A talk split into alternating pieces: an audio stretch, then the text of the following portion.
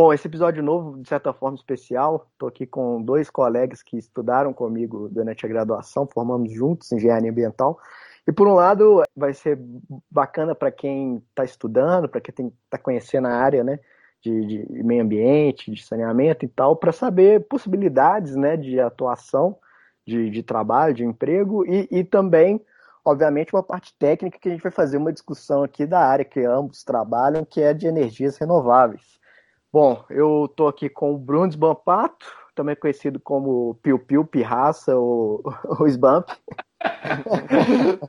e, e Boa Victor, tarde, nosso... Lucas, batata. É, exatamente. E aí nós estamos com o Vitor Vacilão, Vozão, Esquetino, Macaco, né, que, que também é, formou comigo. Isso aí. Valeu, Batata. tá certo. Assim, vai ser um pouco mais descontraído, porque eu conheço esses, esses caras tem quanto tempo já? Em uns 11 anos, né? Se for olhar como a gente formou. É por aí. Desde 2009, né? É, exatamente, 11 anos aí. Bom, então a gente já se conhece há muito tempo, já fizemos muitas coisas juntos além de estudar, né? Eu digo no sentido de ir para festas, viajar, confusões e acabar a gasolina do carro, é, ser agredido em, em, locais públicos, enfim, tem um pouco de tudo. Mas aí a gente vai falar um pouco de, de energias renováveis que, que os dois trabalham. Eu queria, então, cada um aí, depois que formou na graduação, o que, que foi fazer, que, qual que é a experiência, começando do, do mais feio, que é empata. Mas pode começar vocês, Bump. Você fala aí o que, que, que você fez, o que, que você estudou, onde você trabalhou. Obrigado aí pela prioridade. Fico lisonjeado com o critério. Na verdade, eu... eu devia ter usado o do Vitor, né? O mais velhos primeiro, mas enfim, vai, pode começar. É mais cortês. Mas eu, no final da graduação, queria trabalhar com energia renovável, vi que eu precisava de mudar um pouco de rumo. Aí eu larguei um estágio numa consultoria ambiental e fui fazer um curso de extensão da própria UFMG, do Departamento de Elétrica, para ir para essa parte de energia solar. Era um curso de capacitação em energia fotovoltaica. Fiz o curso, queria virar aluno de iniciação científica, só que tinha que fazer o curso antes, só tinha mais um semestre de graduação, acabei fazendo só o curso e fui. É, para aquela época a gente acaba de formar, começa a entrar em vários processos seletivos, muitos deles grandes, de trainee, etc. E eu comecei a notar que eu sempre passava da primeira etapa de análise de currículo em todos, mas não nos relacionados à energia. Eu percebi que eu precisava de mais formação nas que o mercado não estava muito aberto para o engenheiro ambiental que queria trabalhar com energia solar ou mesmo a eólica, que na época eu ainda considerava bastante, ou qualquer outro tipo de energia renovável não era muito direcionado para nós engenheiros ambientais. E aí nisso eu decidi que eu tinha que estudar um pouco mais de elétrica e optei por ir para é, por ir para o mestrado. Aí fiz o mestrado em engenharia elétrica no FMG. Quando eu terminei o mestrado, eu passei um tempo fora do, do mercado de fotovoltaica, que foi o que eu estudei durante o mestrado. Estava empreendendo na parte no mercado de educação. Fiquei um ano nisso. E aí, quando eu voltei para Belo Horizonte, voltei para o mercado de energia solar fotovoltaica. Hoje sou consultor de vendas da SolarView. Estou trabalhando diariamente novamente com energia solar. Vitor, qual, qual foi a sua, sua trajetória e você que é um cara que também empreendeu de certa forma? Então, eu, Batata, primeiro gostaria de agradecer a oportunidade da gente conversar de forma informal em meio a essa, esse monólogo aí de monotema aí de coronavírus, né? Falar um pouco aí sobre o que a gente vem fazendo, bem bacana, e vem acompanhando também o seu trabalho aí, você conversando com diversas personalidades aí que contribuíram, né, e contribuem demais para o nosso setor de meio ambiente, energia renovável, saneamento. Então, bem bacana, está de parabéns aí. E, então, me apresentando, né, como você mencionou, eu graduei na UFMG. Já no último ano da graduação, né, eu comecei a trabalhar com tratamento de efluentes e resíduos aí mais é, efluentes e resíduos orgânicos. E aí eu me especializei nessa área aí, faz mais de sete anos que eu venho desenvolvendo trabalhos, aí já participei de diversos projetos de pesquisa e desenvolvimento, já é, eu trabalho nessa, na etapa de concepção, projeto, operação, otimização de reatores biológicos, na parte de tratamento é, do biogás, aproveitamento energético desse. E nos últimos anos aí eu comecei também a desenvolver, porque o biogás ele é gerado a partir da, da matéria orgânica úmida, né? Agora também venho estudando também a possibilidade de gerar energia a partir da biomassa seca. Então, são as, seria a biomassa que tem um maior poder calorífico, né? Porque para a, a, matéria orgânica úmida a gente tem que gerar o biogás, né? Que é o combustível gasoso aí, que a gente consegue aproveitar. Há um ano atrás eu abri uma empresa para tocar esses negócios. Eu trabalhei no setor privado durante sete anos na mesma, em uma empresa, a Metano, Metano Resíduo Energia, e aí eu decidi, eu optei por sair da empresa para desenvolver meus próprios negócios, meus próprios projetos, também fazendo parceria com outras empresas. Então, aí nesse último ano eu estou full time na Biogrid, prestando serviço para outras empresas também, mas sempre voltado a essa área de energia renovável, eficiência energética, tratamento de resíduos efluentes orgânicos, é, né, no caso. Inclusive, eu acabei de disponibilizar um episódio que eu entrevistei o Bernardo e ele falou, o Bernardo Ornelos, acho que você até conhece. Ele, ele tá, contou a história dele, né, trabalhando com biometanização de resíduo sólido seco orgânico, né? É, nessa lógica do, né, de, de, gerar biogás através desse processo. Ele explicou até que são três vias, né? A, de, a que está totalmente diluída, a via né, pastosa, que são, são lodo e tal, e o último caso, os orgânicos secos, né, de resíduos sólidos. Uhum. É, não. Conheço demais. É, o Arnelas, ele, a gente já quebrou muita cabeça aí com, com esses projetos de pesquisa e desenvolvimento. Ele começou lá na PMETAR, na UFMG, depois foi para o Rio para trabalhar na, na, nesses túneis de metanização, né, otimizados, que são um processo em batelada. Então, na verdade, são três rotas, assim, existem diversas formas de você classificar esses reatores biológicos, né?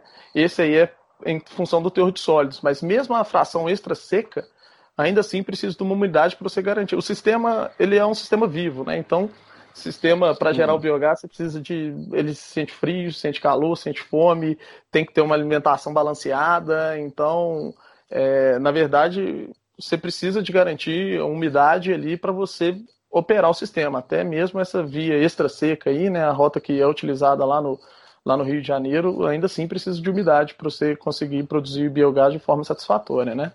E uhum. a biomassa seca seria cavaco, seria bagagem de cana, enfim, aí seriam que não são processos que não são biológicos no caso, né? Seria uma queima mesmo, né? Algo Perfeito, direto. Exatamente. Aí são processos térmicos, né? A gente pode utilizar incineração, né? Esse mass burning, aí tem pirólise, tem gaseificação, mas é, para geração de energia renovável mesmo, o mais comum seria essa, essa queima direta mesmo. É, agora, Sbamp, voltando à parte da energia fotovoltaica, eu queria é, relembrar aqui uma discussão que, né, igual o Vitor falou, agora todo mundo só fala de coronavírus, mas teve uma discussão recente sobre a questão taxar o sol né, que na verdade a ANEEL levantou uma, uma consulta pública em relação aos subsídios que existem para a energia fotovoltaica. Se pudesse explicar o que, que de fato seria né, essa, essa proposição de alteração da, da, da ANEEL em vistas né, da, da, digamos, da cobrança pelos serviços de energia elétrica fotovoltaica? Bem, o mercado que a gente tem hoje de fotovoltaico no Brasil, ele vem de uma resolução da ANEEL de 2012, que permitiu que o mercado se formasse. E aqui no Brasil, o principal incentivo vem do net metering. Então, isso significa que quando a pessoa que possui uma usina fotovoltaica de geração distribuída, né? então abaixo de 5 megawatts, e ela pode ser micro ou mini. Mini acima de 75 kW, micro abaixo disso. Essa, é, quando essa usina injeta na rede da distribuidora, no nosso caso aqui em Belo Horizonte a gente está falando da CEMIG, depois ela pode receber de volta essa mesma quantidade de energia injetada. E de acordo com essa resolução, a gente não tem nenhuma cobrança em cima disso. Você usa a rede para colocar energia e depois buscar essa energia de volta. É quase que o papel de uma bateria, no sentido figurado, mas é, próximo disso. Sem Você pode fazer uma, uma bateria nesse caso? Você diz de você literalmente ter uma bateria na sua casa para não precisar da rede? Isso. A gente tem os sistemas off-grid também. É, te confesso que esse tipo de sistema eu não conheço muito a fundo, mas os sistemas off-grid você vai contar com baterias, controladores de carga, justamente para não precisar de contar com a rede. Esses sistemas são muito comuns na zona rural em situações em que realmente é difícil contar com a rede e que a rede pode falhar. Então, bem, se eu estou aqui em Belo Horizonte e injeto na rede, eu tenho quase certeza que à noite a rede da distribuidora vai me suprir a energia que eu preciso de volta. Se eu estou uhum. numa zona rural, por mais que a rede chegue ali até a minha propriedade, pode ser que eu injete na rede de noite a rede não esteja funcionando, não esteja disponível para eu ter aquela energia de volta. Então, é um sistema de baixa uhum. confiabilidade, e aí você pode optar pelo off-grid, o sistema com as baterias, com os controladores de carga para é, abastecer essas baterias e buscar essa energia lá é, de volta. Se você está num sistema on-grid, ele, por exemplo, não pode operar caso a rede esteja inoperante. Se você se cai a rede, a energia elétrica na sua rua e você tem um sistema fotovoltaico, você também fica sem energia, ainda que seu sistema fotovoltaico esteja produzindo. É uma questão de segurança, não corre o risco de você injetar energia na rede da distribuidora. Tem hoje em dia alguns inversores que são chamados híbridos que conseguem contornar esse tipo de situação, mas idealmente pela legislação não é o que deve ser feito. E posteriormente, a resolução teve uma uma nova resolução, trabalhando em cima dessa resolução de 2012, ampliou os incentivos, ainda trabalhando com net metering, que é essa questão do que você injeta, você busca em igual quantidade sem, sem nenhum custo da rede, mas possibilitando outros tipos de exploração. Então, por exemplo, o autoconsumo remoto, que você gera energia, por exemplo, num sítio, numa fazenda, e você consome uma parte lá na mesma propriedade e outra parte, se for no mesmo CPF ou no mesmo CNPJ, desde que esteja na mesma concessão de energia elétrica, você pode consumir em outra unidade consumidora. Então já começou a ampliar. Né, os condomínios também, enfim, deu mais possibilidades. Então a gente estava expandindo o horizonte de energia solar fotovoltaica no Brasil, aumentando as possibilidades. E aí, recentemente, teve essa discussão para revisar essas resoluções. Foi o que começou a ser chamado de taxar o sol. Taxar o sol não é definição mais correta. O que acontece de fato é que. Ah, lembrando que em outros países a gente teve, ao invés do net metering, que é esse sistema que eu tenho comentado, a gente teve o feed-in. Feed-in, você. A energia que você gerava, ela valia mais do que a energia que você consumia. E além disso, se você gerasse mais energia, hoje no Brasil, se você gera mais do que você consome, ao longo do período que você pode buscar essa energia de volta, você pode consumir esse crédito que você gera. Se você gerou mais, você doou essa energia para a concessionária. É, em alguns países, a Alemanha é um exemplo clássico, o que você injetou a mais na rede, eles compravam essa energia num preço maior do que o que eles te cobravam caso você consumisse mais do que gerasse. Então o Brasil teve um incentivo, não foi um incentivo tão agressivo quanto houve em outros países. E aí, é, é, uhum, porque ideia... se você gera mais do que você consome, você, você bom, em caso, né, você não tem nenhum incentivo para isso, né? Se você gera mais do que você consome, você, você não ganha nada por isso. Na Alemanha você recebe algo, então você tem certo incentivo de ampliar mais né, a sua produção, né? Aqui Exatamente. não tem tanto incentivo, só para o alto consumo, né? Exatamente, lá você era remunerado por isso, aqui não. Aqui produza somente o que você vai consumir é lógico que é interessante um pouquinho a mais, tanto para você ter uma folga, quanto porque esse sistema vai perder eficiência ao longo dos anos. Então, mesmo com a perda de eficiência, você consegue garantir essa que você supra o seu consumo. Mas aí a ideia era restringir isso mais, de maneira que a energia que você injeta na rede passasse a valer menos do que a energia que você busca de volta. Então, se você injeta um quilowatt-hora, na hora que você consumisse esse um quilowatt-hora à noite, você não ia pagar o mesmo tanto que a pessoa que não tem o sistema fotovoltaico, você tinha um crédito, mas esse crédito não ia ser de 100% do quilowatt-hora. Por quê? Você está consumindo energia, mas você também está consumindo um serviço de distribuição. A infraestrutura ali você teria que pagar por ela.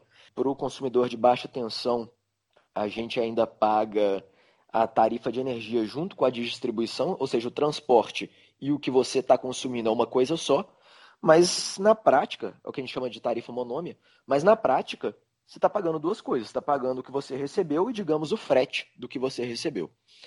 E esse frete teria que ser pago caso a taxação do sol, entre aspas, aí, fosse aprovada. E aí, no início de janeiro, no início desse ano, a presidência colocou que isso não ia acontecer, não ia avançar a tal da taxação do sol, como foi chamada por quem estava defendendo a manutenção dos benefícios da energia fotovoltaica, e a ANEEL, é, de certa forma, freou esses debates, essa possibilidade de uma nova resolução. O que é muito bom para o mercado fotovoltaico, tem as suas seus contrapontos. Então, desses contrapontos é, por exemplo, de que a pessoa que gera energia solar fotovoltaica é uma pessoa com um poder aquisitivo no mínimo razoável, não é barato fazer esse investimento, e ela vai estar sendo beneficiada disso, que quem vai ter que pagar a são é, todos os demais consumidores que não possuem usina solar fotovoltaica na casa deles. Então vai ter diversos atores nesse, nessa situação de bancar o incentivo, mas certamente as pessoas de menor poder aquisitivo vão estar entre essas pessoas que estão bancando o incentivo, porque elas muito provavelmente não vão ter condições de fazer esse investimento alto na energia fotovoltaica. Por outro lado, a gente tem um impacto positivo do uso da energia renovável, de diminuir, de também trazer a geração para perto do consumo, então diminuir a necessidade de rede de transmissão de energia elétrica. Enfim, diversos impactos positivos que quem fez o investimento em energia solar fotovoltaica está trazendo para si próprio, mas também está tra tá trazendo para outras pessoas da sociedade. Só queria fazer um parêntese aqui do que você falou, né? Em um momento você falou que o presidente interferiu na, nessa, a partir da discussão pública que teve, ele interferiu e decidiu o que, que a ANEEL ia tomar como decisão, né? Que e aí entra. É, ela é uma agência reguladora e agências reguladoras foram, digamos, a sua a estruturação, a organização das agências reguladoras são princípios definidos pela escola econômica liberal, de, de autonomia, de independência decisória. E a partir do momento que alguém do governo interfere numa agência que é de Estado, você digamos, está desrespeitando ali esses princípios né, de autonomia, ainda mais vindo de um governo que se diz liberal na economia. Mas, assim, obviamente que o ministro da Economia, nossa, ele sabe o que, que é isso, mas o presidente, eu acho que né, nem a, a gravidade do coronavírus ele consegue entender. Então, para ele entender um conceito de, né, digamos, de autonomia decisória de agência reguladora, está muito distante. Eu, eu, Bom, eu acredito que ele não entenda muito bem o que é liberalismo em si e tal. Ele comprou a ideia porque veio no pacote. Mas, enfim, além desse parênteses, fica aí aquela essa discussão que você, você comentou, né? Não teria como ter outros tipos de incentivo ao invés desse subsídio que as pessoas que não têm fotovoltaica estão pagando para aquelas que têm fotovoltaica, que em sua maioria são pessoas que têm dinheiro, né?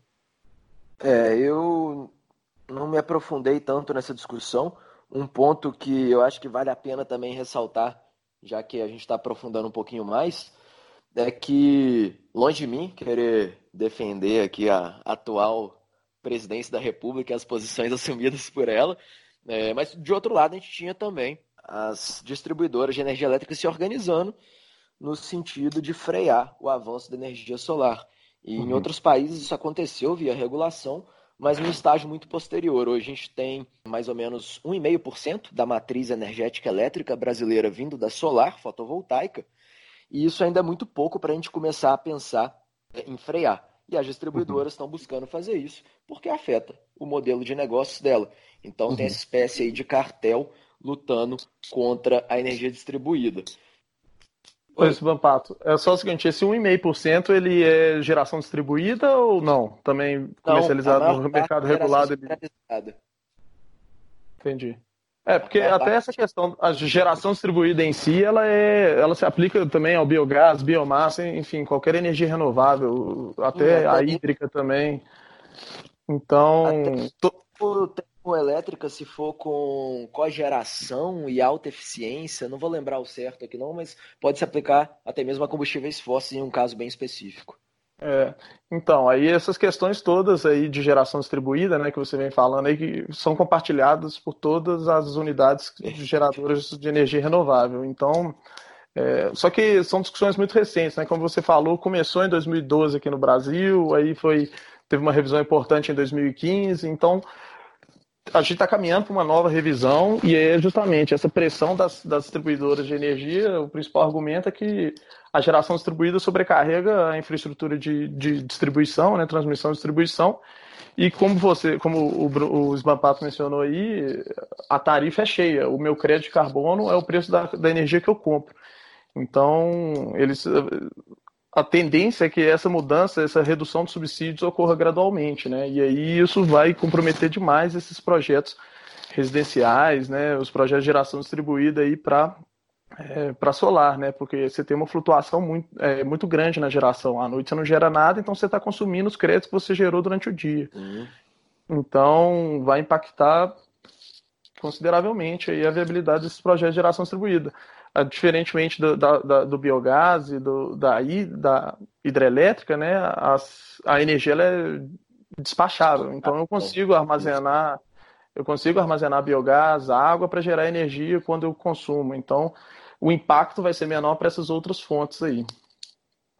Isso, pois é. exatamente. É. E, então a gente pode dizer que, por um lado, tem a, o, o, lobby das empresas, é, das grandes companhias, né, que tem, detém monopólio de distribuição e etc., que, que não querem outras fontes geradoras, que isso, de certa forma, geradoras, né, uh, digamos, descentralizadas, que vão, de certa forma, rompendo com esse, com esse monopólio em tese natural que havia, e, e, por outro lado, a gente tem também o lobby do, do pessoal da fotovoltaica que quer manter né, essas condições favoráveis para a expansão dessa, desse tipo de tecnologia, né? Sim, sim. Por outro lado, tem essa pressão das organizações relacionadas à energia solar que estão buscando justamente o contraponto aí. Igual o, o Schettino falou, o caminho que deve seguir por mais que tenha freado essa resolução que parecia que ia sair muito em breve, mas deve ser das mudanças graduais. Já prevê como que vai ser impactada essas tarifas, como que o net metering vai ser reduzido ao longo de algumas décadas aí, de duas, três décadas, mas já fazendo isso desde já. E é claro, preservando quem já fez o investimento antes, essa pessoa fez investimento considerando um certo cenário, é complicado alterar o cenário dessa pessoa, mas é, considerando que quem for entrar, quem for investir em energia solar fotovoltaica agora, vai ter um outro cenário menos promissor desse sentido regulatório, ao mesmo tempo que comparado com quem entrou no mercado em 2014, porque ele começou em 2012 em termos de regulamentação, mas na prática ele começou em 2014, 2015. Então quem entrou nessa época estava comprando equipamento muito mais caro, era muito menos acessível um painel fotovoltaico, um inversor fotovoltaico. Uhum. É, então no final das contas é uma discussão que é extremamente técnica, que tem que levar em consideração quem né, investiu no mercado esperando né, um, um retorno, um payback, todas essas condições que estavam lá atrás, e, e, inclusive percebendo essas diferentes, né, digamos, possibilidades aí de avançar com, com a energia renovável, que em certa forma o próprio governo poderia ser um dos, digamos, um dos que entraria na discussão, junto com o pessoal das companhias elétricas, o pessoal que fez esse investimento fotovoltaico, pessoal de outras energias renováveis, todos eles deveriam estar nessa discussão e não ser uma decisão política ao final né, do, dessa, dessa discussão, né, que norteasse isso, né, que ela fosse técnica, mas que o governo também entrasse com uma parcela de, de, de posicionamento, né, porque o governo vai ter suas linhas, por exemplo, eu quero ampliar a energia renovável para o futuro, eu tenho isso como uma meta e etc. Então ele também teria voz né, diante da, dessa decisão técnica. É, mas agora eu queria entrar num outro ponto, porque o, o Bernardo já até tinha comentado que usar biogás para gerar energia elétrica, às vezes o preço que se paga pela energia elétrica produzida dessa modalidade é muito baixo. O Vitor, o que, que você tem a dizer em relação a esse que ele falou de ser baixo? Né? Por que, que é isso? O que isso quer dizer? Não, então, eu escutei esse episódio aí. É o seguinte: a gente tem, para comercializar energia ou distribuir energia, a gente tem diversas formas. Aqui a gente mencionou aqui a geração distribuída. Então, assim como a, energia ela é compensada é o preço cheio, né? Com biogás também é a mesma coisa. Então a gente pode chegar aí a tarifas altas aí, até dois reais aí se eu for pensar se tiver posto tarifário, né? Então algumas indústrias elas têm é, essa questão do posto tarifário, estão conectadas em, em, média tensão, e aí elas, quando é fora, de, é, fora da ponta, elas têm uma tarifa mais baixa né, do que a gente paga aqui em unidades domiciliares, e na ponta ela trabalha, ela, ela, a tarifa de energia é muito mais alta. Então a gente pode eventualmente compensar essa energia na ponta, então recebendo por esse crédito aí, como o Smampato falou, R$ reais o quilowatt-hora, sendo que eu posso também compensar fora da ponta aí por 35 centavos o quilowatt-hora. Depende a hora que você está, você está compensando. Aquela tarifa que o Bernardo mencionou, 175 reais, se não me engano, o megawatt-hora, ou seja, né, 17,5 centavos o, o quilowatt-hora, aquilo é, pra, é, é o preço do mercado livre, né? Então, para chegar essa energia aqui na sua casa, na, na, em casa, tem que você tem que considerar encargos, esse serviço aí que o Sbampato mencionou aí para distribuição da energia. Então chega aqui a um valor completamente diferente do que eu comercializaria ali na, na geração. Então também tem o, o mercado regulado, né? São os leilões da ANEL que eu poderia também comercializar. Então a tarifa de energia depende muito, depende de como o cliente está conectado ao sistema, se ele é baixa tensão, média tensão, enfim, tem, tem diversos aspectos que tem que considerar aí mas em geral, se você tem uma escala suficiente para você gerar energia a biogás, o projeto se paga. Entendeu? Considerando uhum. todos esses, esses. até a 17 centavos o quilowatt-hora. É, mas, mas você diz mesmo independente da escala da, da produção de, de, de biogás que você está tá gerando? Não, então, na verdade, o que restringe aqui é o seguinte, até falando um pouco sobre o mercado de biogás ao longo do tempo, nesses sete anos que eu venho trabalhando, no início, quando você pesquisava sobre biogás aí na internet, no Google, biogás aqui no Brasil, você não encontrava informação nenhuma, só encontrava tecnologia internacional, estudos internacionais.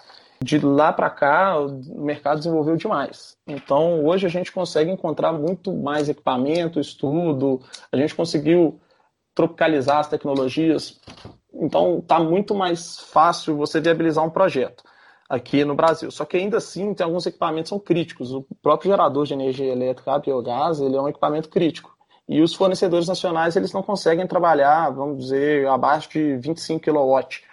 Motores eles têm esse corte aí. Então, ou seja, para eu gerar 25 kW, ou eu vou armazenar o biogás e queimar ele muito rápido, só que aí o meu investimento vai subir demais, porque o meu gerador vai custar mais do que sei lá, vai dobrar o valor do meu projeto, ou, ou eu preciso de escala, né, para eu gerar continuamente esses 24 kW.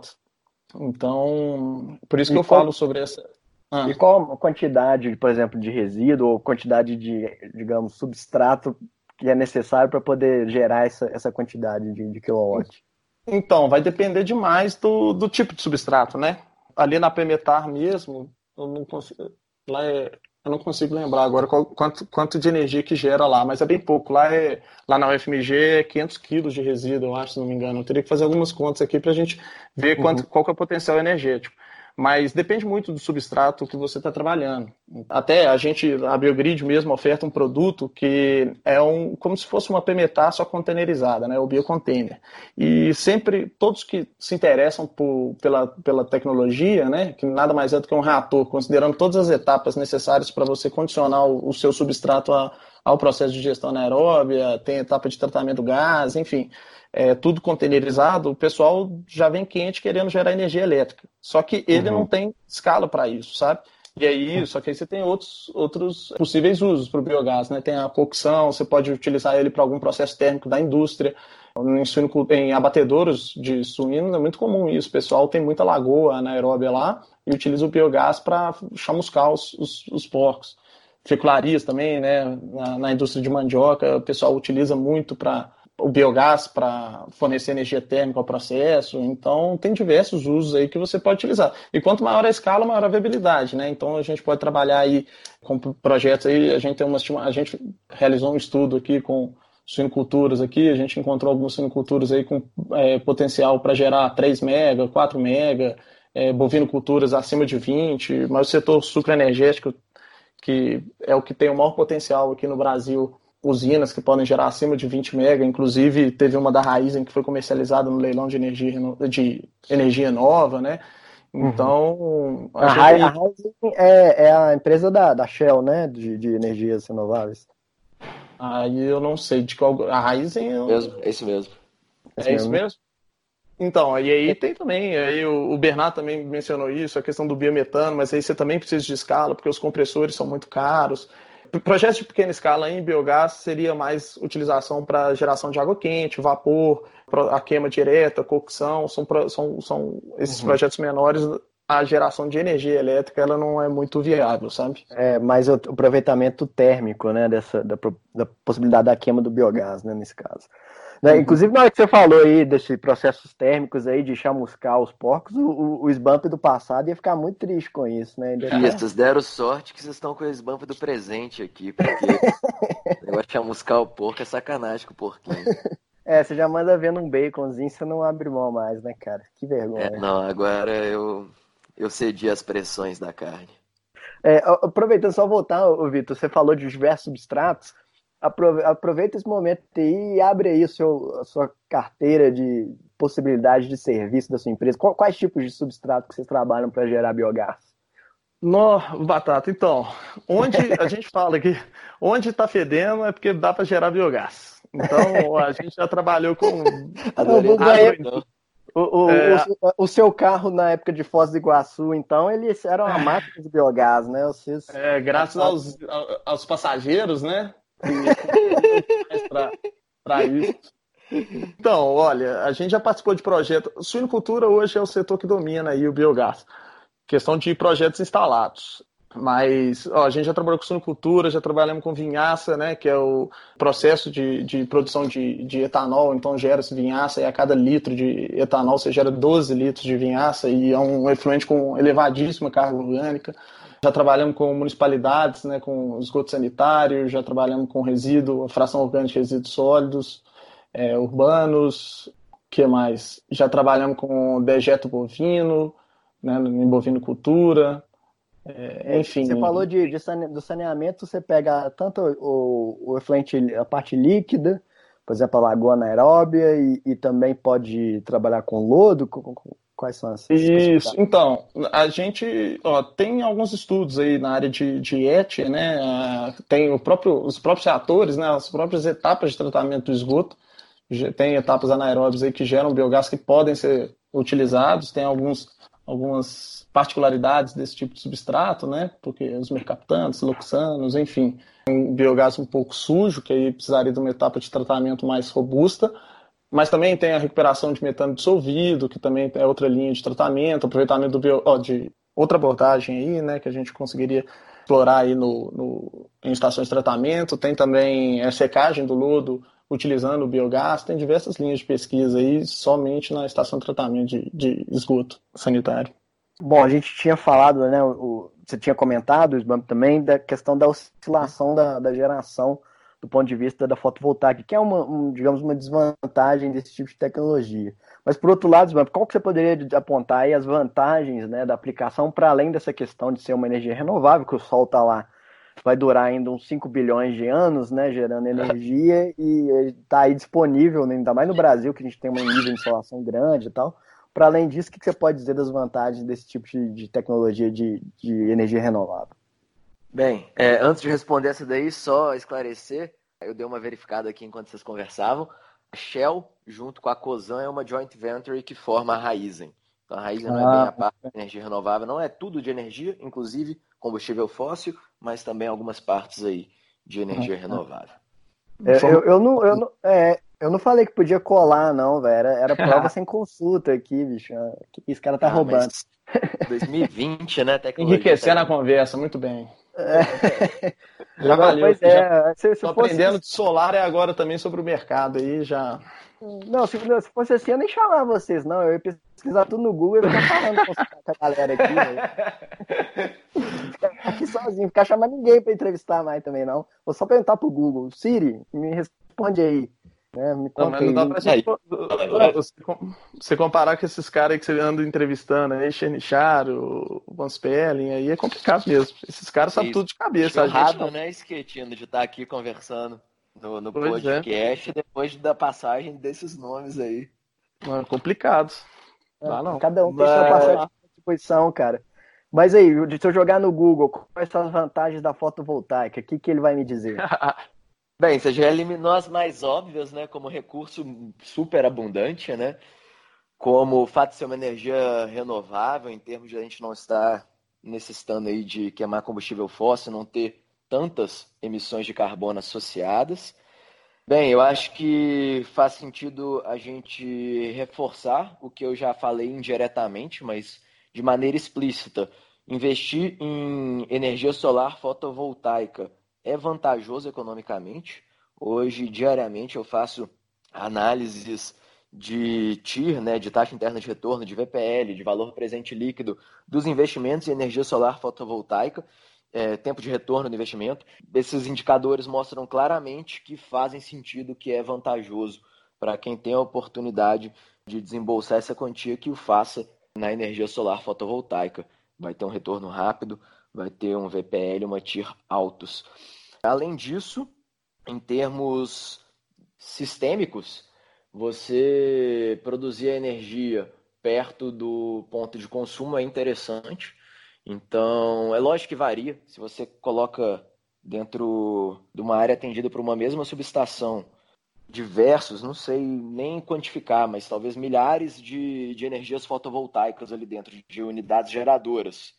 Você vai precisar de, na verdade, reforçar o sistema dessa rede, porque essa parte do sistema de distribuição vai ser uma espécie é, de gerador para o restante do sistema.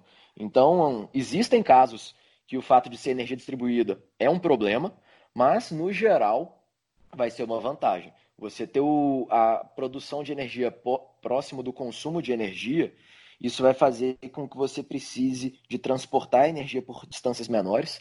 Geralmente vai ser só em termos de distribuição. reduzindo a perda, né? Isso, reduzindo a ah, perda. E a necessidade de, transformador também, né? É, de ativos de distribuição em geral. Transformador, uhum. etc. Perfeito. Uhum. Então, essa, esse é um outro ponto aí que, em termos sistêmicos, é bem vantajoso também.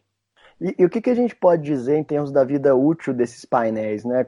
Bom, hoje em dia, da tecnologia atual, quanto tempo dura, se ele é passível de regeneração, e de que, que eles são normalmente produzidos, né? Porque dependendo, por exemplo, se você tem um, um fotovoltaico que é gerado, é, é criado a partir de alguma substância que é extremamente escassa ou que é poluente, por exemplo, ele pode também se tornar ali um, um passivo, né? Algum, algum ponto de, de poluição após, após seu, sua vida útil, né?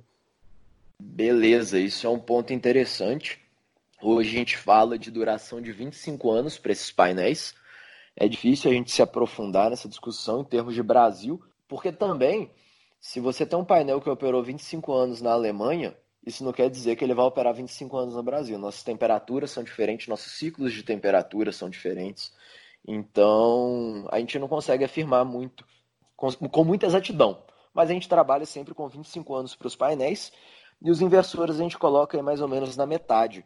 Então, você precisa fazer uma troca desses inversores. Inversores, eu já comentei antes, mas para esclarecer, os painéis fotovoltaicos eles geram energia elétrica, eles geram corrente contínua e a gente consome corrente alternada. Então, os inversores fazem essa conversão aí da energia. E a gente estima que eles durem metade do tempo de vida útil dos painéis.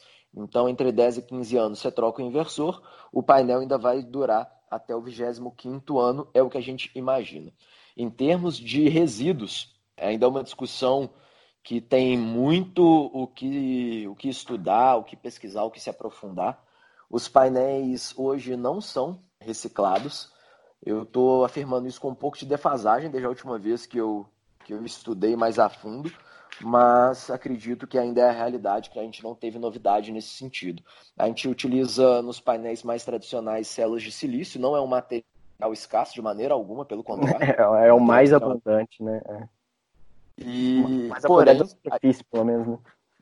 Exato, porém, areia, né? Porém, é. a gente precisa de investir altíssimas quantidades de energia para poder purificar esse silício e fazer com que ele se torne uma, uma célula fotovoltaica. A energia gasta é ainda maior no caso do silício de nível eletrônico, mas para o silício de nível solar, para o fotovoltaico, já é bem alto também. Então, é um material que você investiu muita energia e que depois desse período é, a gente ainda não tem um, um destino é, muito interessante para ele. É claro que a gente consegue, o painel tem vidro, tem EVA, tem outros polímeros, tem um, uma moldura de alumínio. Então, parte disso com certeza é possível reciclar, porque você vai se reciclar conforme outras tecnologias que foram desenvolvidas para outros tipos de produto e que vão se aplicar. Mas a célula de silício monocristalino, policristalino, que é ali o coração mesmo, onde está acontecendo a conversão de energia, isso daí a gente ainda está muito incipiente. E quem conseguir desenvolver, quem conseguir aprimorar essas técnicas e se posicionar no mercado nesse sentido, dentro de alguns anos, com certeza vai colher os frutos. Voltando agora para a parte do, do biogás, Vitor, qual que é, digamos, existe uma complexidade operacional, um custo operacional de unidades de biogás? Existe. No caso, é, existe dificuldade operacional, custos operacionais elevados, que você precisa de ser muito técnico para poder operar o sistema, é, no uhum. caso do biogás? Tá. Eu vou só complementando aqui um pouco o que o Svampato falou, até um outro ponto positivo aí da Solar, na verdade, é que recentemente a gente nota um deslocamento aí da curva de consumo de energia. Antes o, o pico, né, a ponta era ali no, no final do dia, e agora o pico deslocou aí para o meio do dia, que é quando a, a, solar mais gera. Então acaba que isso também vem contribuindo aí para o desenvolvimento da, da, da, solar, é um outro ponto Nesse positivo aí. A gente pode adicionar também a complementariedade que tem com a eólica. Então uhum. a solar obviamente está gerando durante o dia e a eólica a maior geração dela durante a noite. Então isso também é interessante. É. São ambas não vou... despacháveis. E o que, que gerou? É, o que, que gerou essa alteração do pico? O pessoal começou a consumir mais energia durante o dia. Você diz isso nos últimos dias ou, ou isso tem sido uma tendência? Né? Tendência, tendência. São as indústrias, né? O horário que as indústrias estão trabalhando é o horário que tem maior consumo de energia, não mais a hora que eu estou tomando meu banho, a hora que eu chego em casa e tudo mais. Então, quem está ditando esse consumo são as indústrias. Uhum. Eu não sei em que proporção, né? mas fala-se também do consumo de ar-condicionado que aumentou, né? É, isso, em escritórios isso. quanto em residências. Antigamente, ar-condicionado não era um equipamento tão frequente. Hoje em dia, qualquer canto tem um ar-condicionado funcionando. É, e isso mais no Brasil, né? Outros países, tipo Japão e tal, o pessoal já tem um consumo absurdo, né? De ar-condicionado há algumas décadas aqui, que provavelmente está chegando mais agora, com, né? os uhum. eletro, é, eletroeletrônicos, eletrodomésticos mais acessíveis. Né? Depois eu até queria, vou responder aqui, o Batata, a sua pergunta, mas depois voltar essa questão que os, os Bampato levantou aí de, das Uai, usinas híbridas, né? Mas Híbrida. não só, só ah, é, não é só é só para a gente voltar aqui àquela pergunta, a questão sobre a operação de, de, de plantas de biogás. É, como eu falei, tem diversos tipos de tecnologia, né? Para a gente que determinada tecnologia é adequada a determinado substrato. No Brasil, como eu falei, as mais difundidas plantas é, elas são do modelo de lagoa escavada, né? Que são os modelos mais simples. Isso se deve muito lá em 2003, ali no início dos anos 2000, é, uma empresa canadense naquele dentro daquele programa lá do, do Mecanismo de Desenvolvimento Limpo, eles implantaram diversos, eles financiaram projetos de biogás em suinoculturas e simplesmente queimavam biogás. Isso para obter crédito de carbono.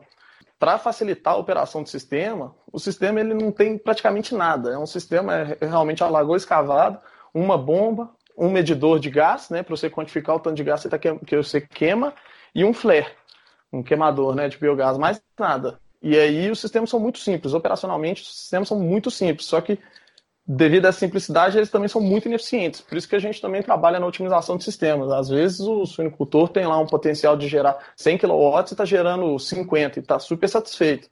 Mas aí a gente dá um up nesse, nessa geração aí, de modo que ele consiga abater mais a conta de energia. Muito suinicultor opera off-grid, né? Então, muitos deles operam com, gera, com geração distribuída, né? conectado ao, ao sistema e compensando como o Smart falou aí nos mesmos é, moldes aí que é realizado para fotovoltaica, mas a operação em si é relativamente simples. Teve um projeto de metanização de vinhaça que a gente desenvolveu no Mato Grosso do Sul, que ele é mais complexo. É, ele também ele é fruto de um, uma, um, um projeto de pesquisa e desenvolvimento, e aí a gente, a gente buscou processos em diversas outras tecnologias para a gente desenvolver uma tecnologia específica para vinhaça.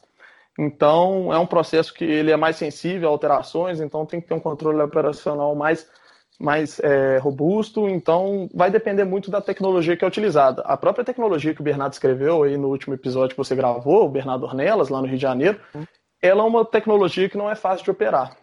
Então, vai depender muito. Lagoa é muito simples. Túneis de metanização em batelada é mais complexo. Enfim, o ASB em si também tem suas complexidades, né? Mas é um reator relativamente simples de se operar.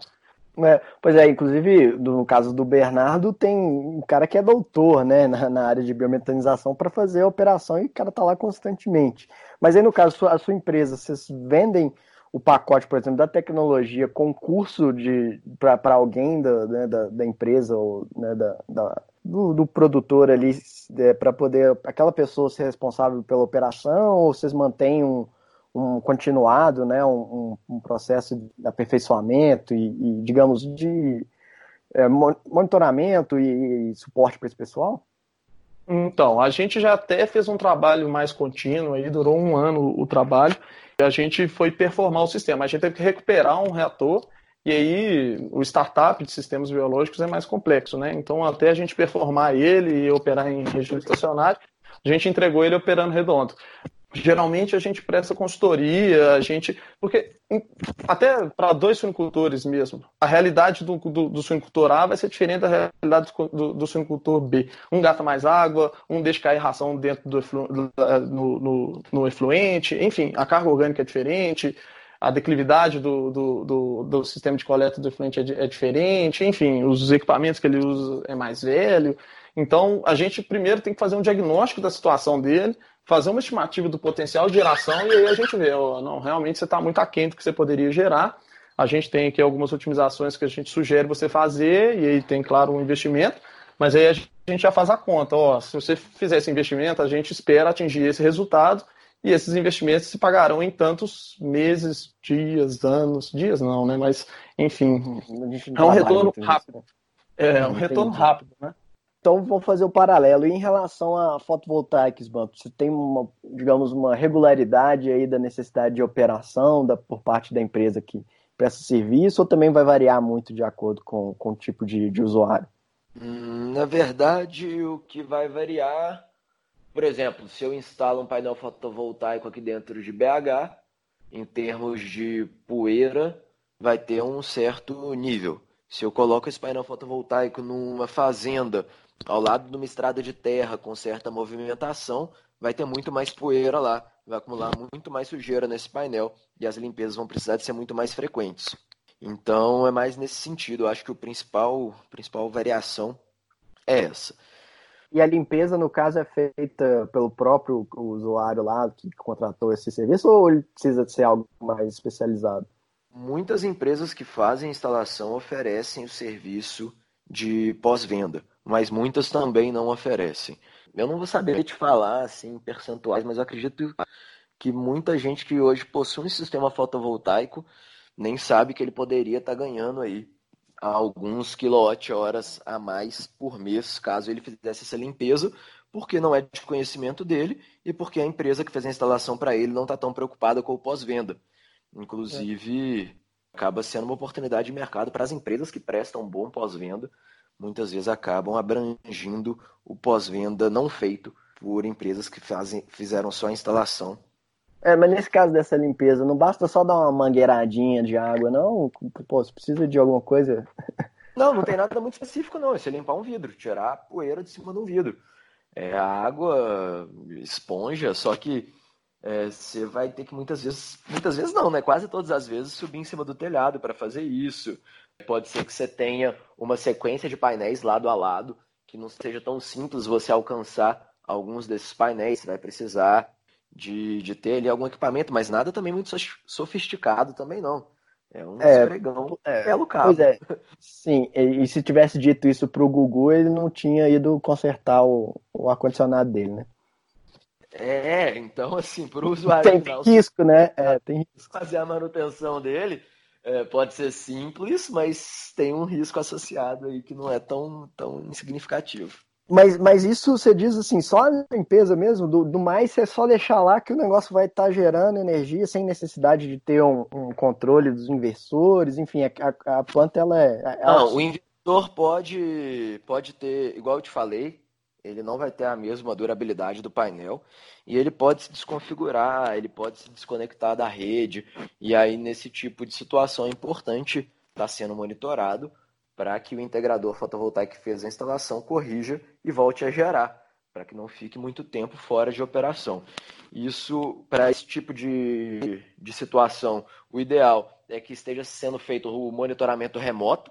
Hoje, praticamente todos os inversores que tem no mercado brasileiro têm uma plataforma de monitoramento que você pode fazer é, esse acompanhamento, ver se a usina está é, produzindo, se está online, se está offline. Pode ser que ela esteja produzindo também, só não esteja comunicando, o que não é um problema é, tão uhum. grande, mas pode ser que realmente o inversor não está injetando energia na rede. Aí sim a gente tem problema que a gente está desperdiçando o recurso solar que poderia estar tá sendo convertido em energia elétrica. Então, é, em termos de manutenção periódica, é a limpeza, mas o acompanhamento da operação do inversor também é muito importante e a troca dele mais ou menos na metade aí da vida útil da usina. Pô, então a gente já falou bastante aqui de aplicações, mas Vitor, o que, que, você consegue falar aí de, de, unidades já de biogás? Em que estágio a gente está no Brasil do aproveitamento de biogás? E qual é a perspectiva futura aí de você vender diversas é, unidades sua e ficar bilionário? Enfim, qual que é? bilionário é difícil de ficar, mas a gente vai trabalhando aí, a gente está desenvolvendo. Ô, ô, Batata, como eu falei, o mercado ele vem assim como a solar também, o mercado vem se desenvolvendo muito rápido, muito rápido. Então hoje vamos, a gente o biogás começou lá na na Ásia com um sistema super simples, aí foi para a Europa, o pessoal agregou tecnologia e hoje na Europa é onde claro, tem mais planta, né? Então a gente está muito longe do que a Europa tem fazer uma correção aqui. Onde tem mais planta é na floresta amazônica, cara. Porque eu, eu vou, eu, inclusive, não sei se vocês, acho que a gente não teve aula com o professor Libânio, mas ele, ele sempre na hora dos, da hora dos seminários que tinha lá da, do mestrado e tal, ele sempre corrigiu o pessoal que falava planta, porque é uma, uma tradução do inglês que existe plant, né? Pra, plant. No é. caso, tem esse, esse significado no, no, no inglês de, de unidade de fabril ou unidade de uma indústria. E hum. também tem o significado de planta vegetal. Mas aqui no Brasil, ele levantou lá, pegou o Aurélio e falou para todo mundo: nosso, nosso, nosso dicionário fala que não existe planta nessa, nesse, nessa significância de, de unidade fabril e tal. Então eu tô corrigindo todos vocês. Inclusive eu mesmo tô me corrigindo porque eu já falei isso também errado. Muito bem. Então agora vamos tratar como usinas, então. É, unidades de tratamento ou de geração de energia, enfim. Então, na Europa tem muito mais usinas, né? Do que aqui no Brasil, sendo que aqui no Brasil a gente tem muito mais substrato orgânico. Nosso potencial é enorme. Aqui tem o último levantamento que foi feito, a gente tem um potencial para gerar 85 bilhões de metros cúbicos, normal metro cúbico de biogás no ano, sendo que a gente gera 2% desse potencial. E o mais engraçado, até o Batata, é que onde a gente mais explora é nas municipalidades, né? Aterro sanitário e estações de tratamento. E o nosso maior potencial está no campo, né? Está lá na é, na agroindústria, né? exatamente, e no setor sucroenergético. Então, tem muito mercado ainda para explorar. O setor sucroenergético é o que mais é o setor que tem maior potencial, né? E tem um, fator limitante nisso, é a entre safra, né? Então acaba que parte do ano eu não vou ter substrato para eu processar, mas aí tem algumas estratégias, estratégias operacionais aí para você conseguir manter o sistema vivo, né? O sistema biológico quando você não tem é, substrato para alimentar o sistema. Mas até respondendo sobre o que a gente gera hoje de biogás comparado ao nosso potencial, o número de usinas no Brasil, as informações são muito difusas, sabe? A gente tem o levantamento da ANEL é, se não me engano, é umas 50 usinas. E a gente vai e conversa com a Biogás, né, a Associação Brasileira de Biogás, eles têm um levantamento de 366 plantas, que eu estou vendo aqui. CI Biogás, que é uma instituição aí ligada a Itaipu, fez um levantamento recente, 275. Aí tem um estudo da GIZ, né, que levanta duas mil, mil usinas só no, só no setor de suinocultura. Então as informações elas não são muito precisas. Mas é fato que o mercado ainda vai expandir, tem muito que se explorar ainda, muita tecnologia nacional surgindo, o ambiente regulatório também vem se desenvolvendo. O, SBAMPA trouxe algumas questões da geração distribuída, é, mas aí também tem esse, essa questão do mercado regulado, o mercado livre para comercializar essa energia. Então, cada vez mais vem surgindo oportunidades para desenvolver esse setor aí, e os projetos estão ficando mais baratos devido ao desenvolvimento tecnológico, capacitação do pessoal aqui no Brasil. Então, tem muito mercado e nós estamos muito aquém do nosso potencial. Muito a se fazer ainda. Sbump, é, bom, eu acho que o potencial máximo do fotovoltaico seria ter um, um telhado de fotovoltaico no Brasil inteiro, né? Eu acho que isso não é, não é o ideal, porque a gente vai viabilizar produções agrícolas, por exemplo. Mas é, o que você pode dizer... Não ia ficar bonito, não. É, pois é. Mas o que, que você pode dizer em relação a, a bom, a expansão prevista aí para o setor fotovoltaico, o nível de exploração que a gente faz da insolação que tem no Brasil? O nível atual ainda é pequeno. Quando eu ainda estava fazendo mestrado há três anos atrás, a gente precisava de várias casas decimais para representar o percentual da energia solar na matriz energética elétrica brasileira. E hoje está em 1,5%. Assim hoje está em 1,5%. É pouco, mas a gente já está, já não precisa recorrer mais a esses vários, essas várias casas decimais. Então evoluiu muito já e ainda tem muito para evoluir. É claro que a gente tem que reconhecer também as limitações da energia solar, né? Não adianta a gente querer que a energia solar supra é, a enorme maioria da energia gasta no país, porque ela está gerando enquanto tem sol e não necessariamente a gente está consumindo nesses momentos. Das maneiras que a gente faz hoje, né? Em termos de armazenamento, tende a evoluir também. É uma discussão que já existe há alguns anos e ela está um pouco mais Estocar quente. o sol. Estocar o sol. Perfeito, Batata. Massa, é... porque a gente é estocar vento. Inclusive tem um fundo aí, né, dessa questão de estocar vento, que é basicamente isso, né? Que igual a gente está falando, solar, você gera energia, você tem que consumir, né? A energia elétrica, você tem uma dificuldade de, de gerar armazenadores, né? De, de energia, por assim dizer, que não que depois, após a geração da energia em si, né? Você pode fazer armazenamento, por exemplo, do carvão, dos, dos combustíveis, da água, né? Mas essas que não tem como fazer o armazenamento do sol nem do vento, você tem essa dificuldade aí de que na hora que você gera, você tem que consumir logo na sequência, né? É, mas vem desenvolvendo as baterias aí, né? Pelo menos é o que dizem, né? As más línguas que as baterias vão vir aí em breve. Isso. É, vão aumentar aí os custos aí da, da, de implantação do sistema, né? Mas vamos ver se consegue firmar essa energia. A evolução do, do potencial, até onde vai, quão rápido vai crescer, depende do que a gente já falou bastante sobre regulação e depende disso que a gente está falando agora, de até que ponto em termos de armazenamento. Carro elétrico é visto como um armazenamento também, né? Então, é, se conforme bateria, isso daí. Né? Exato, você utilizar a própria bateria do carro para é abastecer outros equipamentos e recarregar a bateria desse carro no momento que a energia solar tiver com é, um excedente. Então, tem, tem vários fatores aí. O mercado de energia solar vem crescendo muito nos últimos anos. A gente está falando aí de números em torno de 300%. A gente, a gente não sabe como é que vai ser esse ano, né? A gente está nesse momento com uma promessa aí de, de recessão, de, de estagnação, pelo menos, da economia, por causa dessas questões de coronavírus, de isolamento social. A economia esfriou muito, inclusive na energia solar fotovoltaica. E a gente tem essas questões de regulação que nos últimos dois meses não foram muito significativas na minha percepção de dia a dia. Não digo como estudioso, mas na minha percepção de dia a dia. No final do ano, início desse ano, estavam as pessoas muito preocupadas com essa regulação. Depois que é, essa discussão pisou no freio, não se tem falado mais disso. Em compensação, a gente esbarrou nessa quase que parada da economia, mas a gente não, não é exclusividade, não é privilégio da energia solar fotovoltaica. É, mas certamente essa discussão vai voltar, viu? Porque as usinas solar, as usinas fotovoltaicas estão vendendo muita energia no, no mercado regulado. E assim que essas usinas começarem a operar mesmo, assim, eles estão aumentando, como você falou, Desmontata, a, a energia fotovoltaica está cada vez mais representando aí o, tem mais participação na matriz energética, uhum. né? Então, devido a essa, essa, O fator de capacidade é muito baixo. Então, Sim. a gente vai precisar de outras fontes, outras usinas, para a gente garantir a energia de base. Porque vocês ficam. Vocês, eu digo, a usina fotovoltaica, ela fica gerando. Vocês aí, vocês aí só gera de é, dia, não serve para nada. É por isso, por isso que tem que despachar tem que energia. As térmicas, é, as térmicas vão. O fator de capacidade está batendo recorde lá no, no, no Nordeste, está chegando a 33%.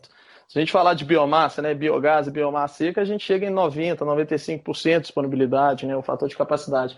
Então, a gente tem que suprir essa energia que vocês estão nos falando que vão nos fornecer, mas quando vocês não estão gerando, né? Então a gente tem que ter essa flexibilidade, né, que é o termo utilizado aí para a gente gerar quando a gente pode, a gente despachar quando é solicitado. Exato. Porque aumentando essas, tanto, não só a solar, né, a fotovoltaica, mas a eólica também, né? Então ah. a gente precisa de garantir essa flexibilidade ao sistema justamente por causa do, do, avanço dessas energias aí que não, não são controláveis, né? A geração, não consigo estocar sol, não consigo estocar é, vento, então tem que estocar biomassa, tem que estocar água. Para quem for nos ouvir, em termos de energia solar e eólica, não tem uma decisão a ser tomada. Tem vento, você gera. Tem sol, você gera. Você não está gastando o sol, gastando o vento. Se ele está disponível, você vai fazer uso dele. Em termos hidroelétrica, se você está fazendo a geração, você está deixando de ter água no reservatório. Então é uma decisão a ser tomada. Você não sabe se vai chover mês que vem e vai é, recuperar o nível daquele reservatório ou não. Em termos de biogás, eu imagino que esteja nessa linha também, né? Se você é. gera no, no máximo agora e compromete o estoque que você tem ali, pode ser que no, no embora seja mais previsível o que está por vir, né? Você não depende não. da natureza igual na, no caso da hidráulica. É, para biogás, que geralmente ele é gerado a partir de resíduo efluente, você só vai deixar de ter energia quando você parar sua produção, né? Porque geralmente você converte esse passivo ambiental que você tem em um ativo. Mas no caso de biomassa seca, você pode trabalhar com manejo sustentável, de floresta. Então você faz um rodízio ali em uma cultura de eucalipto, de acácia, seja lá qual for, e aí você consegue garantir uma geração contínua de, de energia. E aí por isso que a biomassa é considerada energia de base, a solar, a fotovoltaica não. Então. Ah, tem... não. não, a eólica também não. Então. É, exato. Pois é, então, mas e se tiver uma gripe suína, cara? E aí o seu biogás produzido ali morre todos os porcos, você não tem mais o, o orgânico para poder gerar o biogás, cara. Não morre, claro. Assim, aí esse produtor, esse produtor, ele não vai ter. Geralmente, eles fazem. E se for uma pandemia de gripe suína, cara. É, ué. Aí, aí, aí, é um problema. Perigo, perigo. Aí o cara vai estar preocupado com outras coisas, né? não vai ser com energia elétrica. É, não, é... É, não, é justamente. Aí o cara vai quebrar, mas não é por causa da energia, não. O cara vai quebrar por causa do, do, da principal fonte de receita dele, que é a produção de, de proteína animal. Mas nesse caso, até é importante falar isso. Esse é um fator limitante que eu acho dos projetos de biogás é a escala. É difícil eu passar ali de 20 mega, 30 mega, assim, em uma unidade só de produção. Agora, biomassa seca, não. Eu posso chegar facilmente a 50, 60, 70 megas de é, geração solar. Aí o pessoal está instalando planta de 300 megas. Então, a escala limita os projetos de biogás, não de biomassa. Biomassa eu consigo trabalhar, só que cabe também destacar que, como eu falei aí, o fator de capacidade da, da fotovoltaica é 30% batendo recorde, né? Vamos, sei lá, não sei, talvez 20%, 25%. Então, esses 300 mega, na verdade, não é a energia que eu estou injetando na rede aí, seria bem menos, seria 25%, 20% disso. Isso até é a questão de. O pessoal faz muito propaganda, né, o Esbampata? Essa questão de de custo de implantação, né, que a solar deve estar que uns 2, 3 milhões o megawatt aí construído, mas se for trazer isso para megawatt firme, né, aí a gente chega em 8, 10 milhões. Então é uma energia cara, não é uma energia barata. Pois Sim, é, é, pegar esse, esse megawatt e dividir ele por 3 quase, né? É, justamente. Na verdade, o cara vende a planta lá de 300 mega, mas na verdade não é 300 mega que ele está colocando no sistema. É um quarto disso um terço, é, quando muito. É, inclusive, a gente pode fazer essa analogia por causa de, da usina hidrelétrica de Belo Monte, né? Ela tem uma capacidade de 11 mega, mas é, isso na, na, máxima carga, né? Nos períodos de, de cheio, porque ela é a fio d'água. Então, no período de seca, quando a vazão decresce significativamente, a geração dela é bem abaixo, em torno de 2, 3, dando uma média de 4 ponto pouquinhos megawatt é, de geração média ao longo do ano inteiro. Então é mais ou menos isso, né? Eu estou equivocado? Não, tá certo. Só que Belo Monte não é um bom projeto para usar como exemplo, porque quem, quem, quem for falar de hidrelétrica aqui, eventualmente, no, no, seu programa, você vai ver que ele nem vai mencionar Belo Monte ou vai utilizar como um contra-exemplo.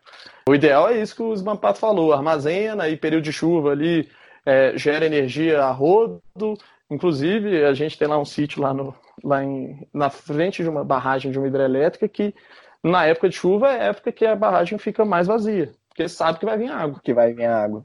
Exatamente. É. Então, geram ali o máximo para conseguir comercializar, entendeu? E no período de seco, a, a, represa fica mais cheia, porque não sabe quanto vai vir chuva. E isso então... vai variar muito do, do, tamanho da hidrelétrica, né? Do, da forma isso, como ela, ela, gera essa energia, né? É, na operação hidrelétrica é outro, outro assunto. Mas a grande questão, o grande calcanhar de Aquiles aí da, da fotovoltaica é essa questão aí da, da, do fator de capacidade, ela é uma energia aí que você precisa de dar lastro a ela, entendeu? E aí é justamente isso que eu queria voltar, aquela questão das usinas híbridas.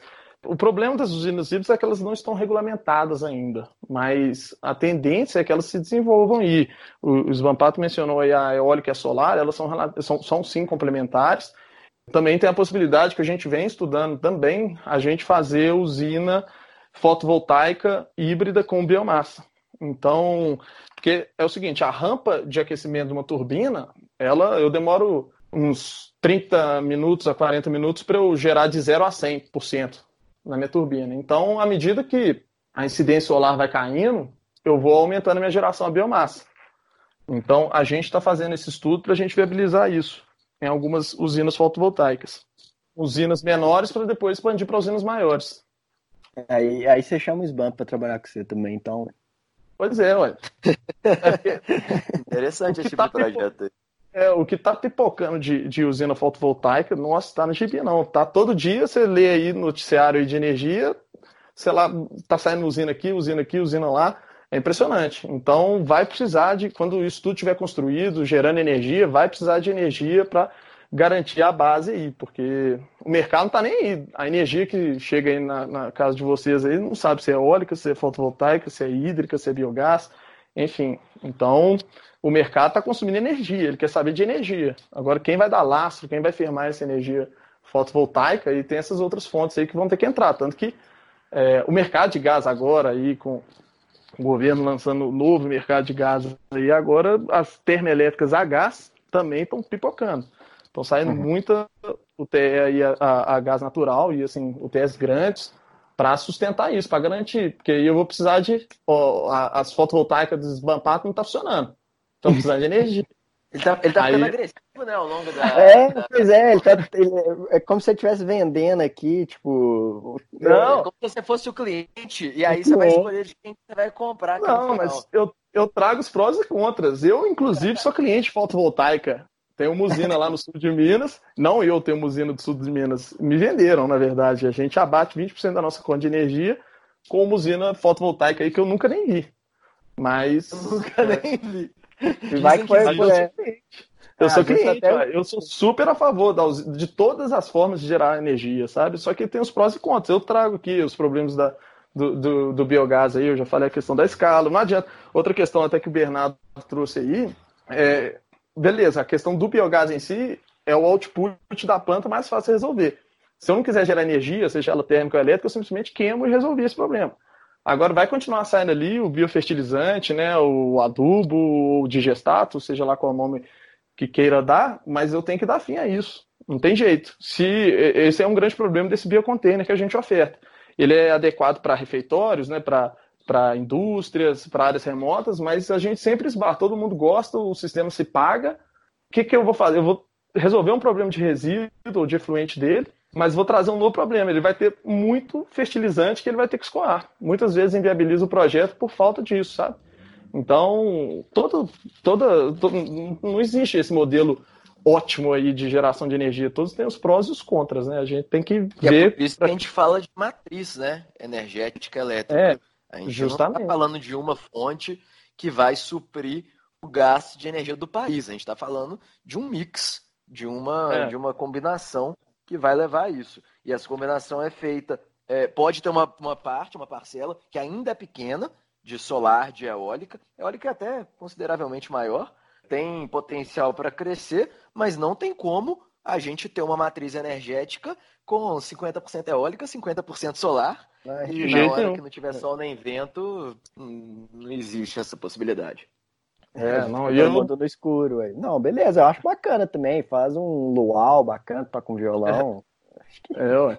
A gente Não, se mas- adapta. É, não, mas até não é, não é nada contra, especificamente contra a fotovoltaica, não. É, A briga É, que eu é mais. contra o SBump, né? Não é contra a Também. É. Também, sorte que a gente tá remoto não aqui. é tecnológico. coronavírus salvou ele. Graças a Deus estamos remoto aqui, porque senão. Ele tá vermelho aqui, as veias aqui, parente aqui. Tô brincando, não tem nada disso. Mas. Mas. Era cinco minutos de porrada no final. Não, pois é isso que eu ia, eu ia falar. Tipo assim, vamos simular que eu sou um, agri- um agricultor pecuarista né, do, do, do interior. Eu tenho uma unidade, tem um pasto lá que está desocupado. Eu tenho a possibilidade ou de fazer aproveitamento de biogás ou implementar nessa área uma fotovoltaica para poder abastecer a minha unidade né, de, de abate, etc. E, e toda, toda a unidade produtiva lá que eu tenho de proteína animal e, Você e Você Aí- tem condição de colocar as duas fontes, mais uma área só disponível. uma área só disponível e dinheiro só para uma. E aí vocês dois aí entrem em conflito e aí eu ia falar, tipo assim, se fosse presencial podia valer porrada, né? Mas como a gente, o coronavírus está nos impedindo disso, entre em conflito aí, me vendam qual que vai ser a melhor solução. O, o Vitor já tava começa? nessa, nessa toada aí, né? O Vitor já tava agressivo já, o Sbank Ah, tava eu- mais na Eu tô muito entediado por causa desse coronavírus, eu tô precisando, eu tô precisando de um agito, assim. Acho que a gente podia até marcar um call desse aí diariamente. Tá bom, tá bom. Vamos fazer um podcast por dia. Cada dia a Até semana que vem o Esquetino já virou especialista num novo assunto que você vai poder tratar com ele. Nessa, É, não, nessa é- videoconferência. Tem que ser Google É. liberado. É, Gugu Liberato? Não, não, esse aí Infelizmente não vai poder participar, né? Não, esse é realmente. Aí, a gente pode fazer eventualmente. Ah, não, eu não vou fazer piadas, né? Paras aqui, não. Eu já, eu já achei me mórbidas. É, mórbidas e de. Inclusive pejorativas, enfim, eu já, já me cedi, eu acho, talvez. Galera que Vamos, ouve. vamos voltar, vamos Não, voltar pro fight energético aqui. Isso, exatamente. Vamos ser- eu quero ser técnico, tem que me vender aí, eu tenho dinheiro para aplicar num só. Você quer Quem que começar vai ou me- começa? Mas Cara. skate, velho. Esse banco foi embora. Volta aí, Sbump. Cara, isso aí vai depender muito da situação que você tem, né? Vai depender para começar de onde que é esse projeto, porque eu imagino Insolação. E se você, exato, se você tem 200 porcos no sul do Brasil ou no norte do Brasil, o impacto que isso vai ter em termos de biocombustível vai ser muito menor. Deve ter algum, né, em termos de temperatura, de como é que acontecem os processos químicos ali da digestão. O Esquetino deve é, poder Uhum. falar melhor sobre isso. Mas em termos de insolação, o impacto é enorme. Se você está pegando é, um projeto onde tem menos insolação um local onde tem mais insolação, talvez o norte do Brasil nem seja o melhor exemplo, né? Porque a gente vai ter também é, muita nebulosidade que vai prejudicar essa insolação. Mas se você pega norte de Minas e Florianópolis, você vai ter uma diferença muito grande. Então, isso daí é um dos pontos. A gente tem a questão de que a fotovoltaica, a capacidade dela de gerar energia vai estar muito atrelada à área. Então, ah, eu tenho um pasto lá. Esse pasto a gente vai conseguir colocar quantas placas nele? Dependendo da inclinação que a gente for colocar essas placas, a gente vai poder colocá-las bem próximas. Se a gente precisar de incliná-las mais, a gente vai afastar um pouco mais para o sombreamento de uma não atingir a outra, não prejudicar a geração da outra. Então, É, tem que ser uma área plana também, né? Porque se tiver montanha, rapidinho o sol já se pôs, ou de manhã também ele demora a aparecer, né? Olha, é, eu não apostaria muito que isso ia influenciar, não. Nunca, nunca estudei a fundo esse tipo de, de variabilidade, mas se o Sol, ao invés de nascer às 6, nascer às 7, ele vai nascer às 7 com a intensidade de Sol de 7 horas. Se ao invés dele se pôr às 6, ele se pôr às 5, ele vai estar até às 5 com a intensidade de Sol de 5 horas. Então, esse finalzinho que você vai perder, ou esse inicinho que você vai perder, é a cauda ali da curva de geração solar que não vai, não deve ser um percentual significativo não. Mas se você instala próximo do Equador, você vai colocar esses painéis na horizontal. Um não vai sombrear em nada o outro. Se você coloca esses painéis lá no sul, é, você vai colocar eles com 30 graus de inclinação mais ou menos. E aí um painel pode sombrear o painel de trás, dependendo da distância que você coloca entre eles. Então você pode precisar de mais área. Então é nesse sentido. Ah, saquei. Mas e, e essa é, bom, as condições que você teria que avaliar para poder me vender ou não. É, tem mais alguma coisa que você queira dizer para vender o seu produto? Ou só falar ah, Olha, o que eu quero dizer para vender o meu produto é que, bem, a gente está falando de energia solar, recurso mais abundante, energia limpa. A gente não depende aqui de crueldade animal para gerar essa energia para você, senhor Lucas. Tá falando isso pro é, cara que, que mata o porco, senhor. É cruelty, é cruelty já free perdeu. aqui, tá? E você vai ter o seu tempo de retorno desse investimento em torno aí de quatro anos. Pode ser que a gente chegue num tempo de retorno de investimento de três anos, que é muito bom para os seus negócios, senhor Lucas. E além disso, a gente... deles todos, né, velho? E botar só a fotovoltaica, porque é para não ser cruel com os animais, cara. Beleza, e ok, além... a sua ideia? Além disso, você vai estar operando independentemente da sua suinocultura. Operação super simples, como eu já contei para você mais cedo. E você não vai estar tá preocupado se seus porcos estiverem morrendo, você não vai ter um problema a mais com a energia elétrica sendo gerado a menos. Então, você vai poder ficar mais tranquilo aí, tornando independente ambos os processos. Mas, é, falando mais sério, acho que acima de tudo, são dois estudos de viabilidade que têm que ser feitos numa situação dessa.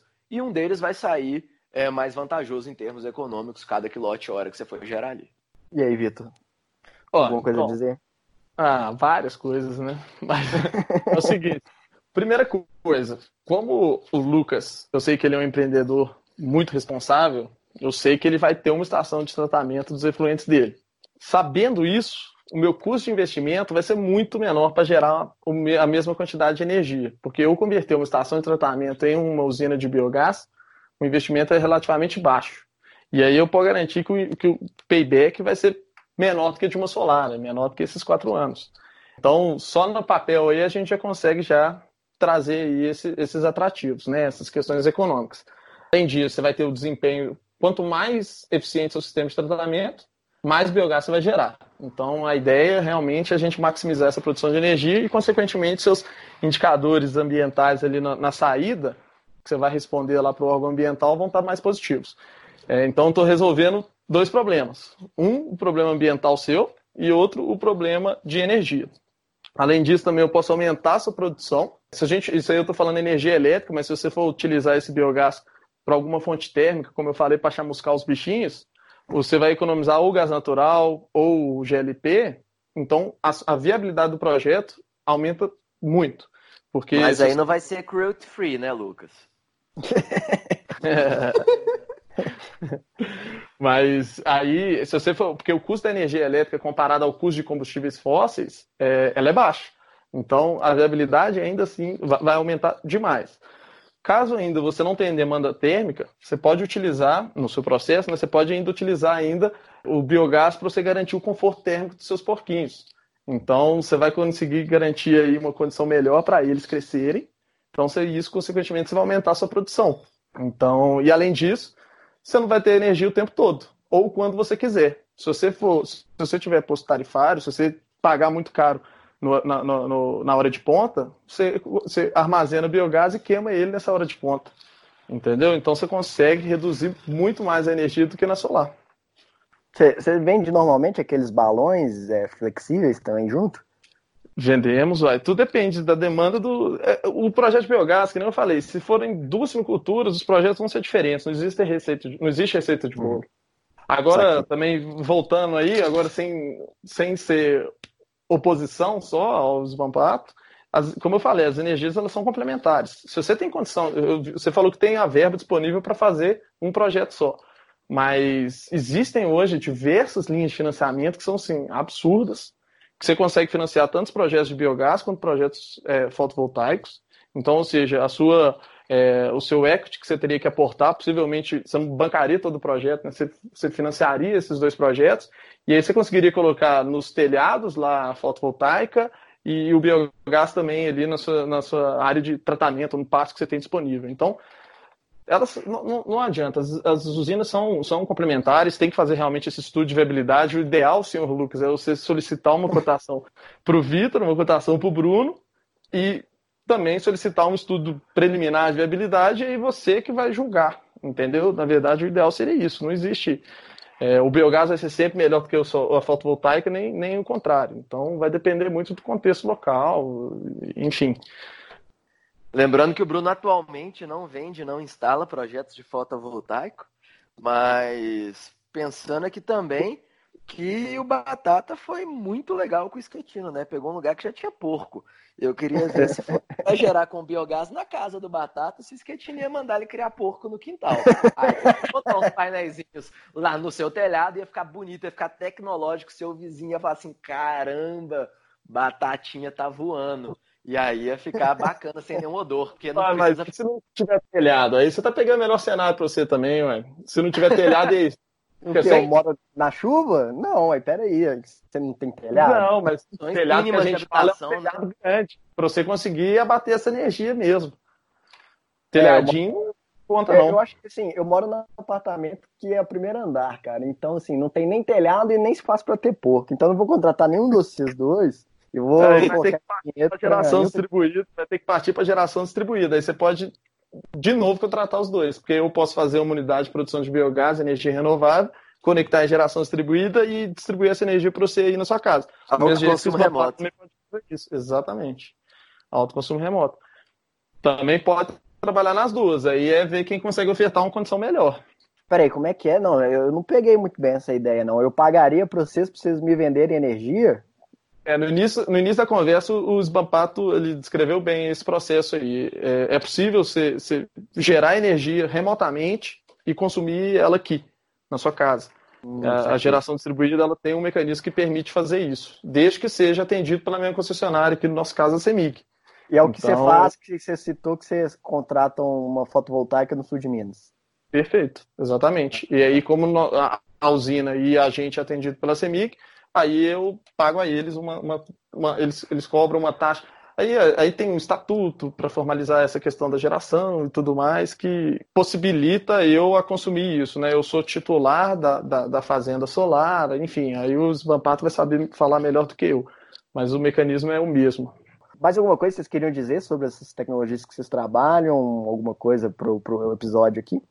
Eu quero falar um pouquinho de tecnologias emergentes. A gente falou o tempo todo, não se, nem sempre explicitamente, mas sempre estava falando de silício monocristalino, que é a tecnologia que você vê aplicada aí na maior parte, na enorme maioria dos projetos. E é uma tecnologia de primeira geração. A gente tem as tecnologias de segunda geração, que são os filmes finos, como silício amorfo, índio, é, telureto de cádmio, enfim, alguns outros materiais que foram utilizados na segunda geração que não são muito comuns, embora já tenha um tempo aí que foram desenvolvidos. A gente tem as tecnologias de terceira geração, que aí é onde se encaixa a tecnologia fotovoltaica orgânica, o OPV, Organic Photovoltaics, uma tecnologia bem recente que tem buscado o seu nicho no mercado. E tem mais coisa por vir aí. Há três anos atrás, quando eu estava terminando o meu mestrado, eu comecei a ouvir falar de perovskita, e mesmo na academia era uma novidade aqui no Brasil, mas a gente, quando começou a aprofundar, viu que no exterior isso já vinha sendo estudado há alguns anos. Hoje, em termos de mercado, eu ainda não vejo falar nada sobre a perovskita aqui no Brasil, mas é, pode ser uma tecnologia aí que ainda tenha potencial e ainda que ela tenha encontrado outras barreiras, certamente nós vamos ainda nos deparar com outras tecnologias solares fotovoltaicas no futuro que estão sendo é, aperfeiçoadas, otimizadas e buscando aí o espaço no mercado. Vitor, alguma coisa mais a dizer? Ué, é bom demais. Eu fiquei não sabia desse tanto de coisa que está acontecendo, não. Esse papo legal, ué. Tá bom, mas, mas então aí, voltando aí também a essas. O que há de emergência no mercado de biomassa, né? De biogás. Eu acho que a gente falou muito de energia elétrica, elétrica, elétrica, elétrica, e eu acabei de esqueci de falar sobre o que uma grande tendência hoje é a produção de biometano. Então seria purificar é o, é o, é o valor, o, o, o subproduto de usinas de biogás com maior valor agregado, né? Que seria você remover, você garantir é, qualidade do biogás similar ao, ao gás natural. Então você tem que fazer uma limpeza bem completa do biogás. Então você atinge concentrações de metano acima de 96,5%. Isso hoje está os projetos de grande escala, né, vem surgindo diversas tecnologias e aí sim a viabilidade do projeto também ela é incrementada, o investimento é bem maior, mas é, é uma tendência hoje é o pessoal, ao invés de gerar energia, purificar o biogás a biometano injetar na rede, ou então utilizar na própria frota. É claro que você tem que fazer algumas adaptações, mas a Scania já vem produzindo aí veículos já adaptados a que, que são movidos a, a biometano. Aqui no Brasil a gente já tem vários projetos em andamento lá na própria Itaipu, tem uma granja no, no sul de, do Brasil também que já purifica o biogás a biometano, tem alguns aterros sanitários, aterros de dois arcos da ecometano, então tem unidade de tratamento de, de resíduos, né, que processa resíduos diversos de diversas indústrias que também purifica a, bio, a biometano, então essa é uma tendência aí, a produção desse biocombustível aí é, é um combustível grande... gasoso, igual o, o, o, gás, o GNV? É, exatamente. É um, é, se você for pegar duas amostras de gás, vai ser muito similar. O que eles já é regulamentada a qualidade desse biometano, existem aí algumas, algumas normativas que regulamentam isso e, e já tem muito subsídio até para aquisição desse, desse combustível gasoso. E por ter um valor agregado mais alto, acaba que você consegue obter muito mais receita do que se você for gerar energia, porque você vai substituir, na verdade, o gás natural. Então, o, o, a sua receita é muito maior. Mas isso, claro, para projetos de grande escala, porque as unidades de compressão e recompressão, as unidades de compressão, você precisa de uma unidade para tratar o seu biogás, então você já comprime o biogás, a tecnologia mais usuada, né, usual, que é o PSA. Você tem que comprimir o, o, o biogás em um estágio, aí 7, 10 bar, e depois para você utilizar ele para abastecimento veicular, aí você comprime ele acima de 200 bar. Então, para você comprimir esse biogás, a unidade de compressão ela é bem cara. Mas... Ele chega ali que fazer igual o GLP, por exemplo, não? Não, não, de que fazer não. Não, mas até você trazendo isso, esse, esse, a gente vem acompanhando aí o desenvolvimento desse novo mercado de gás, e aí agora, antes, Petrobras dominava tudo, né? Agora está abrindo o mercado e a gente vê desenvolvendo aí, tem muito gás natural que vem de fora, vem liquefeito, mas aí tem que desenvolver unidades de, de regasificação, né? Então, isso também está aumentando muito na matriz energética essas UTEs a gás.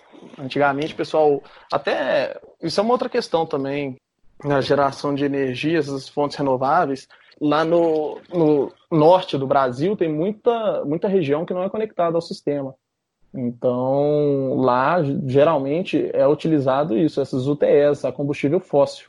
Então, desenvolver esses projetos de energia renovável lá está tendo muita abertura porque a energia lá é muito cara, muito cara justamente por ser a base lá é, é termoelétricas a combustível fóssil. Então lá tem muito mercado também a se desenvolver para essa área de energia renovável.